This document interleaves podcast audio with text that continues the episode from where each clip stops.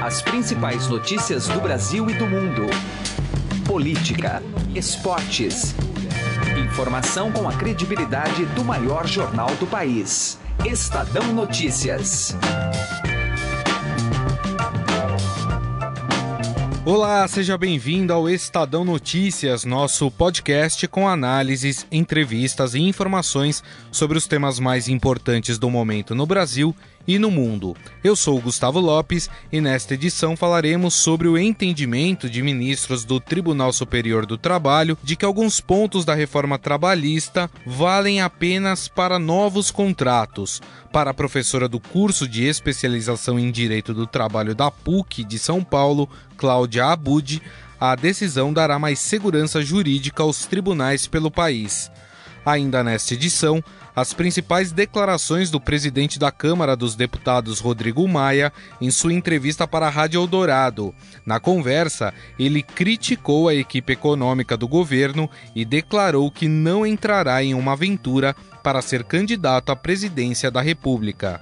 Além disso, abordaremos a decisão do governo da Coreia do Norte de enviar uma delegação para participar dos Jogos Olímpicos de Inverno na vizinha Coreia do Sul no próximo mês. Além de assinar e ouvir via iTunes e aplicativo no Android, você também pode seguir o Estadão Notícias nas plataformas de streaming Deezer e Spotify. Em ambas, basta procurar pelo nome do programa na busca e passar a acompanhar todas as nossas publicações. Para mandar seu e-mail, o endereço é podcast@estadão.com. podcast@estadão.com Ouça e participe. Estadão Notícias. Direto ao assunto. Com José Neumann e Pinto.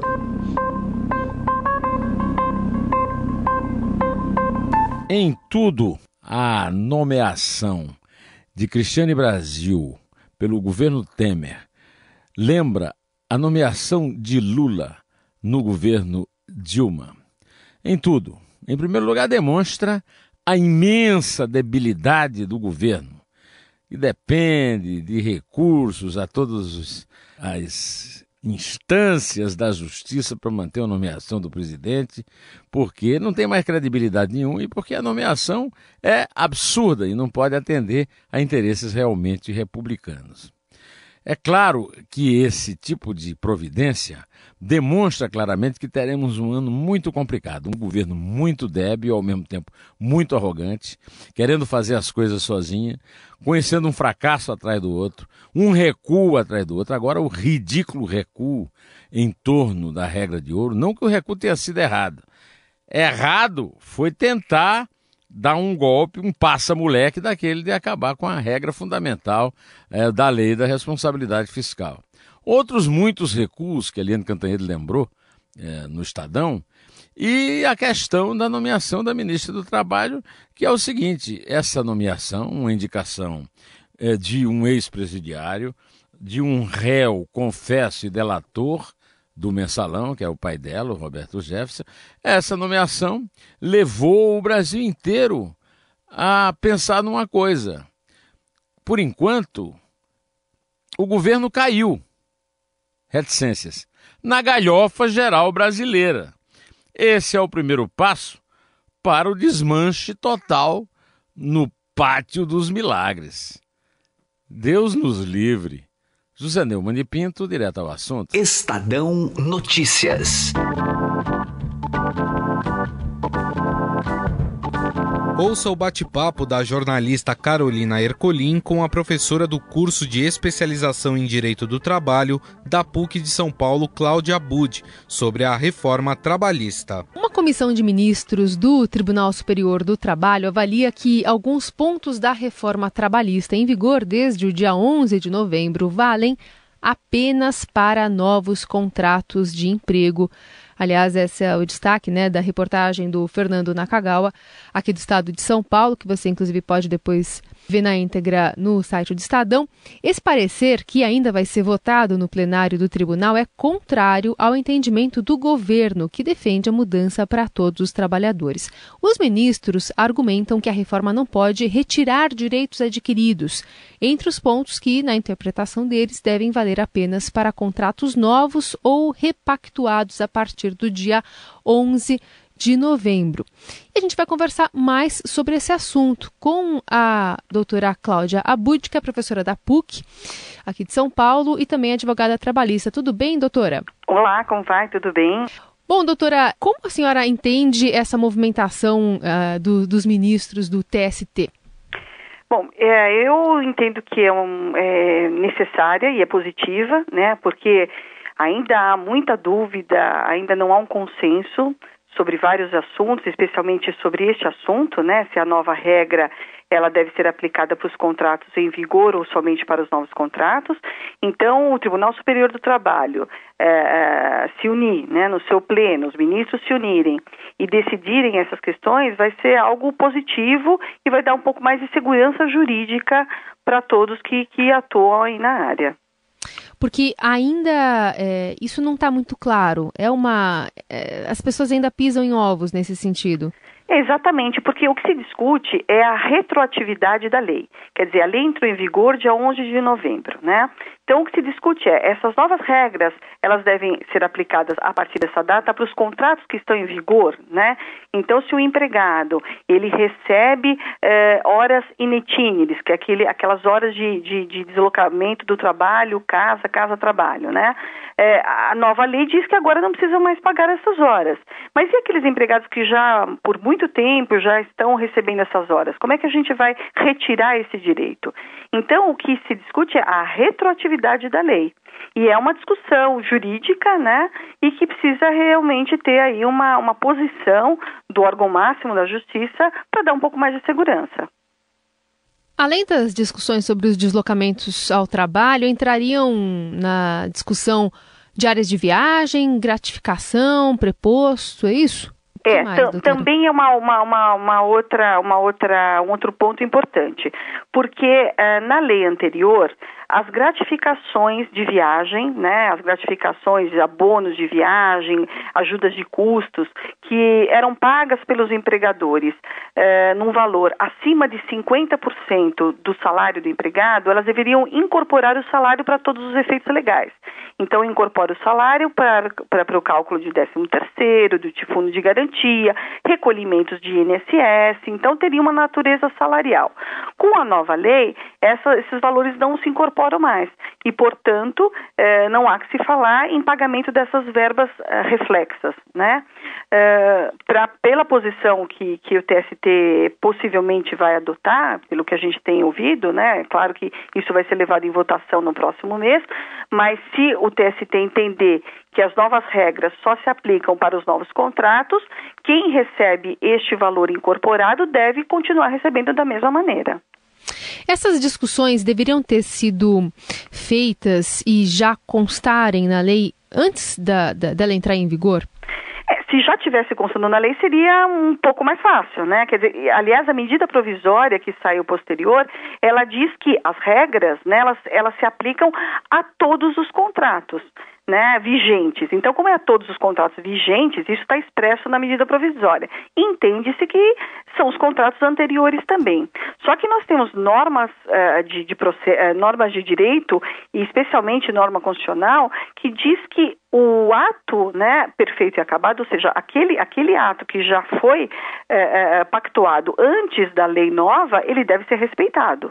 Então, há uma regra na Constituição Federal que garante o ato perfeito e acabado. Então, aquilo que já foi negociado, aquilo que já foi negociado anteriormente. Por isso que, possivelmente, essa é a tese né, que o TST vai manter para manter, para entender que as novas regras só se aplicam aos novos contratos. E é esse conflito que a gente está falando, da sobreposição de, de, de, leis, ou pelo menos da Constituição ser é, muito maior do que essa lei, né? Perfeito. Então, quer dizer, existe um amparo na Constituição Federal, né, que respeita esta, esta regra, e também a própria CLT tem um dispositivo que diz que qualquer alteração no contrato de trabalho, ela só é válida se ela for para é, melhorar a, a, condição do trabalhador. Então, qualquer mudança no contrato de trabalho, qualquer alteração que prejudique o, trabalho, o trabalhador, mesmo que seja uma alteração que tenha anuência dele, mesmo que ele concorde, se resultar em prejuízo direto ou indireto, ela não tem validade. Então, é, uma, é, um artigo da CLT que não foi alterado pela reforma trabalhista, que se mantém na CLT, e, portanto, também é uma regra que, que se segue. Quer dizer, só é válido aquilo que vem para beneficiar o trabalhador. Aquilo que vem prejudicar o trabalhador deve ser é, é, objeto de ou negociação com os sindicatos ou que não se possa é, tirar do contrato, que não possa ser excluído do contrato. Doutora, o relator da reforma trabalhista na Câmara, deputado Rogério Marinho, já está chiando, né? Já está falando que é um desastre essa revisão das súmulas. Enfim, diz que vai provocar o desemprego, porque, enfim, essa, essa interpretação diferente do, do proposto pela lei aumentaria a insegurança jurídica. Como é que a senhora encara essa, essa afirmação e esse modo de enxergar? Bom, então aqui nós temos duas vertentes. Né? Primeiro, se isso vai, uh, vai causar desemprego. É, a gente é um pouco difícil ter essa avaliação no primeiro momento, porque o desemprego não vem ah, com base nessas questões, né? Ah, bom, então não vai ser aplicada para os antigos, não vai ter, a empresa vai demitir todo mundo e contratar eh, pessoas novas com a nova lei, né? As empresas elas não têm muito interesse em sair dispensando os empregados, que é um custo muito grande, né? Um custo de treinamento, ela investiu em treinamento nesses trabalhadores que já estão, né? Então já é um trabalhador que tem uma boa performance. E tem uma quarentena também, né? Como? E tem um tempo, né? Uma quarentena que para recontratar esses Ah, se for o mesmo trabalhador, ainda tem a quarentena de é. 18 meses, né? Se for o mesmo, sim, além de tudo, se tiver que contratar um, o mesmo trabalhador, tem essa quarentena. Mas vamos imaginar que a empresa diga, bom, então eu vou mandar todo mundo embora e vou contratar novos empregados, né? Aí não precisa observar a quarentena, com as novas regras. Então não é, não, não acredito que essa seja uma, uma, uma claro, algumas empresas podem tomar essa, essa atitude, mas não é a maioria, né? É um custo muito grande de, de dispensa, você vai ter que demitir emprega, de, de dispensar empregados, pagar a indenização do FGTS, vai pagar visto prévio, tem os trabalhadores que já estão inseridos na organização, com boa performance, é, já, já, houve investimento em treinamento, então não acho que é, esse fator é que vai realmente desencadear uma, uma dispensa em massa, né? Então, esse é, esse é o primeiro ponto para afastar o argumento do ministro. E o segundo fator é que é, a insegurança jurídica, é, o direito é dinâmico, né? Essas súmulas do TST, elas não têm um, um efeito vinculante, ou seja, os juízes eh, de primeiro grau, eles estão obrigados a aplicar essa súmula. É uma orientação, uma posição do TST neste momento. É claro que a tendência é seguir, né? Mas não é algo que vá torná-la vinculante. Então pode realmente a gente ter aí ainda alguma, alguma, alguma, alguma discussão sobre isso. Mas isso é, a meu ver, é, é salutar, né? Bom, tem que o direito tem que repensar, tem que ser discutido, é, é natural, é natural. Muito bem, ouvimos a doutora Cláudia Bud, que é professora da PUC de Direito do Trabalho, ajudando a gente a entender um pouquinho melhor essa discussão e essa proposta, então, de revisão né, desses pontos, é, então, que valeriam apenas para os contratos novos, a partir de novembro de 2017, e não para os mais antigos, e aí preservando, então, os direitos adquiridos desses trabalhadores. Doutora, obrigada por conversar conosco. Muito obrigada. Estadão Notícias. Política. O presidente da Câmara dos Deputados, Rodrigo Maia, fez duras críticas à equipe econômica do governo durante entrevista à Rádio Eldorado. Para Maia, não é ideal que agentes que têm papel relevante na reforma da Previdência procurem adiantar o pleito de 2018. Não, não, não digo que me, me tornei presidenciável, nada disso. O cenário está muito aberto, as pessoas estão especulando nomes. Acho que é isso nada, nada além disso. Uma distância muito grande entre a intenção de alguns e, e a possibilidade concreta de alguém pensar numa candidatura a presidente. Eu acho que qualquer precipitação em relação às eleições atrapalha a reforma da Previdência. O que não pode é, é, aquele que tem papel relevante nesse processo das reformas antecipar o processo eleitoral né, e se lançar candidato. É por isso que eu digo que essa é uma questão que ainda precisa ser bem pensada por parte de todos, já que nós temos uma agenda que é prioridade. Cogitado para ser candidato a presidente da República, Rodrigo Maia afirmou que só aceita entrar na disputa se perceber que não se trata de uma aventura. Simples, eu tenho capacidade de articulação política, tenho uma liderança política hoje, por ser presidente da Câmara, mas se você botar meu nome na pesquisa hoje vai dar 1%. Hoje, como tem uma capacidade de articulação, pode ser uma alternativa, mas chegando perto de agosto, se essa questão não for organizada, por isso que eu digo, tem que ter, tem que parar para discutir um projeto, né, que como não há nome natural, as ideias, aquilo que você vai representar é mais importante que o nome.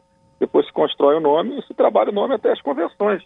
E se esse nome, qualquer um que seja, não estou dizendo que é o meu, ele não sair de um, dois, certamente na convenção vai se procurar, cada partido vai procurar outras alternativas, né? Porque você sabe que na política há um certo pragmatismo, né? Então, ou um grande, né? Então tem que se, essas questões todas são questões que precisam é, ser avaliadas tempo a tempo. É por isso que eu digo que disse hoje numa entrevista, é, topo correr risco em qualquer eleição, não topo uma aventura. Então, para se transformar um, uma aventura em risco, tem um, uma ponte uma ponte Rio-Niterói pela frente, né? Ainda sobre reforma da Previdência, o presidente da Câmara, Rodrigo Maia, acredita que a votação só terá fôlego até o final de fevereiro. Me dá a impressão que abril é distante, né? Acho que isso aí tem que consumir o mês de fevereiro, né? Se até final de fevereiro você não tiver maioria, é difícil constituir maioria depois, no, a partir de março, né? No passado a gente diria que a gente não estaria discutindo Previdência hoje, né? E nós estamos. Então, tudo é uma questão de da necessidade do Brasil. Nós só estamos discutindo a Previdência agora porque ela é urgente, né? apesar de ser um ano eleitoral. Um ano atrás a gente estaria dizendo que agora não teria a menor chance de discutir. A minha impressão é que se não, não, não resolver até o final de fevereiro, é difícil resolver é, depois. Estadão Notícias. Destaques internacionais. Coreia do Norte decide enviar delegação aos Jogos de Inverno na Coreia do Sul. Acompanhe o bate-papo com o correspondente do Estadão na Suíça, Jamil Chad. Jamil, eu queria saber de você o que, que dá para extrair disso, o que, que foi acordado de fato, como é que vai ser isso e se há aí um caminho para paz, vamos dizer assim, entre as duas Coreias. Olha, esse foi um passo absolutamente eh, importante ele é pequeno, é verdade. Participar do, do não é só algo que mereça tanta atenção, mas é o simbolismo dele que, de fato, tem uma importância. E qual é essa importância? Pela primeira vez em dois anos, Coreia do Sul e Coreia do Norte voltaram a dialogar, voltaram se falar.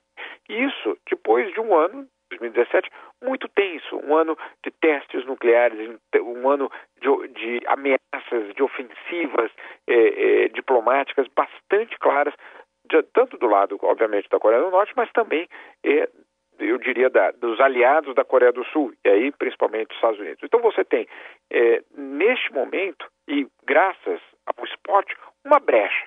Ela é minúscula, essa brecha é minúscula, mas ela pelo menos obrigou e levou os dois lados a se sentarem é, em uma mesa de negociação. Falar na participação da Coreia do Norte nos Jogos Olímpicos é uma participação, obviamente, muito pequena. É, é de fato, é, é chega até a ser insignificante. Não serão é, disputadas, de fato, medalhas. Mas o que representa isso é justamente a obrigatoriedade de que, ao falar dos Jogos Olímpicos, você está falando, na verdade, da relação dos dois lados que estão ainda em guerra tecnicamente.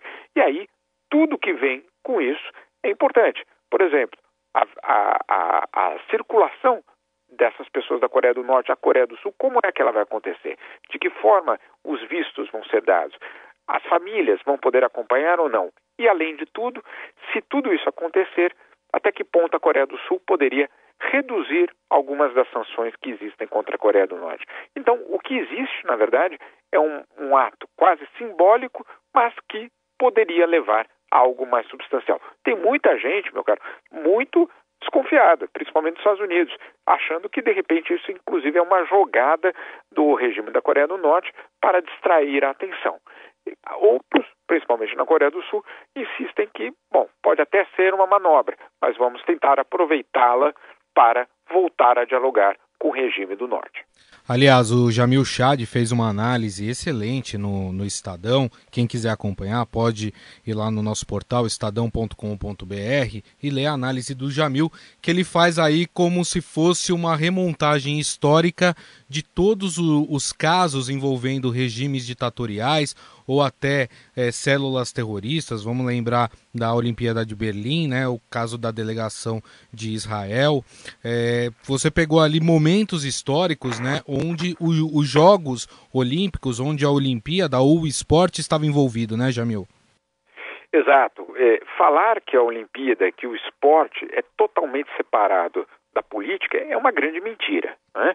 É, a história da Olimpíada ela se confunde, obviamente, com a história do século XX e agora a história do século XXI. E ao longo das várias edições dos Jogos, nós tivemos exemplos muito claros de como a política e o esporte, na verdade, são dois lados da mesma moeda, ou no caso da mesma medalha, né? no caso olímpico.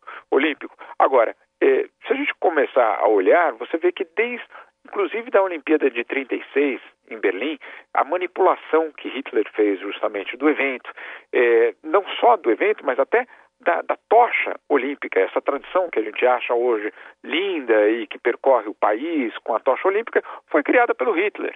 Né? Então, é, você tem, inclusive, para uma questão de propaganda do regime nazista. Então, você tem uma, uma, a história do, do evento totalmente entrelaçada com a política. Você tem vários exemplos, como você citou, 72, a questão é, da, da Olimpíada, do atentado, do, da, da, morte do, do, da delegação, de parte da delegação de Israel. Claro, tudo ali um debate muito acalorado, o que fazer com um ataque terrorista naquele momento, e um dos, dos argumentos para manter o evento e não cancelar a Olimpíada era justamente de que a TV alemã não tinha nada para mostrar no período da Olimpíada, ou seja, não tinha um plano B caso a Olimpíada fosse eh, eh, cancelada. Então você tem aí também um aspecto até comercial muito envolvido. E isso foi permeando todas as Olimpíadas, praticamente, até a última nossa aqui, em 2016, em que o tema, um dos temas centrais, foi justamente aquela equipe de refugiados justamente quando o mundo vive todo o debate sobre aceitar ou não a entrada de imigrantes, de refugiados. Então, falar que a Olimpíada é, é, não tem nenhuma relação com o esporte é uma grande mentira. É, obviamente ela tem, e é só olhar, por exemplo, a própria Guerra Fria, como de fato União Soviética e Estados Unidos é, usaram o evento, a plataforma olímpica, para tentar mostrar quem era a maior potência mundial. Aí você pensa, bom, os, os, os soviéticos sempre tiveram uma ligação com a Olimpíada?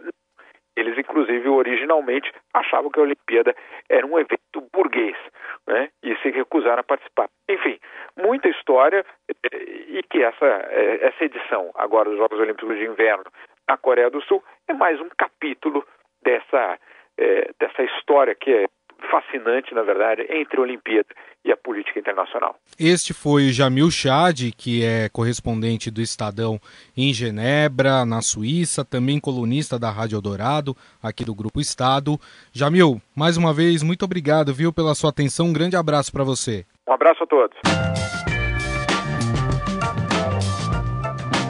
O Estadão Notícias desta quarta-feira vai ficando por aqui. Contou com a apresentação minha, Gustavo Lopes, participação de Carolina Ercolim e montagem de Nelson Volter. O diretor de jornalismo do Grupo Estado é João Fábio Caminoto. De segunda a sexta-feira, uma nova edição deste podcast é publicada. Saiba mais no blog Estadão Podcasts. E agora estamos também na Deezer. Procure este e outros podcasts do Estadão por lá e mande seu comentário e sugestão para o e-mail podcast@estadão.com. podcast@estadão.com. Um abraço, uma boa quarta-feira e até mais. Estadão Notícias.